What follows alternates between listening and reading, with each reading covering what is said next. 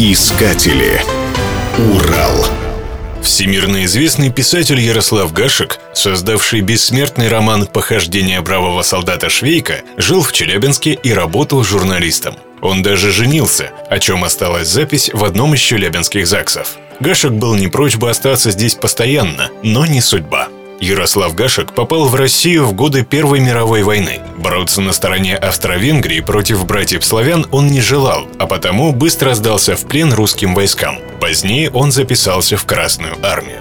Свой воинский путь начал боевым командиром, но подорвал здоровье и перешел на штабную работу в политпропаганду. В Челябинск Гашека прислали в качестве агитатора.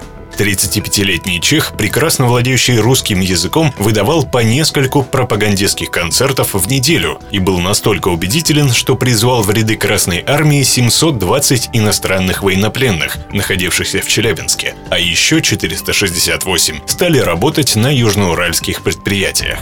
Гашек также печатался сразу в нескольких фронтовых изданиях, подрабатывал журналистом в челябинской газете «Степная коммуна» и был персоной общегородского масштаба. О похождениях этого шутника и балагура судачил едва ли не весь светский Челябинск. Однако едва Гашек освоился на Южном Урале и сыграл здесь свадьбу, как его отправили довоевывать в Сибирь.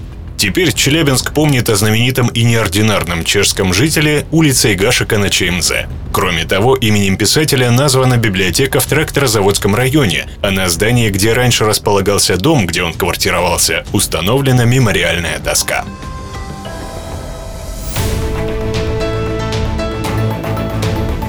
Искатели. Урал. Программа создана с использованием гранта президента Российской Федерации, предоставленного Фондом президентских грантов.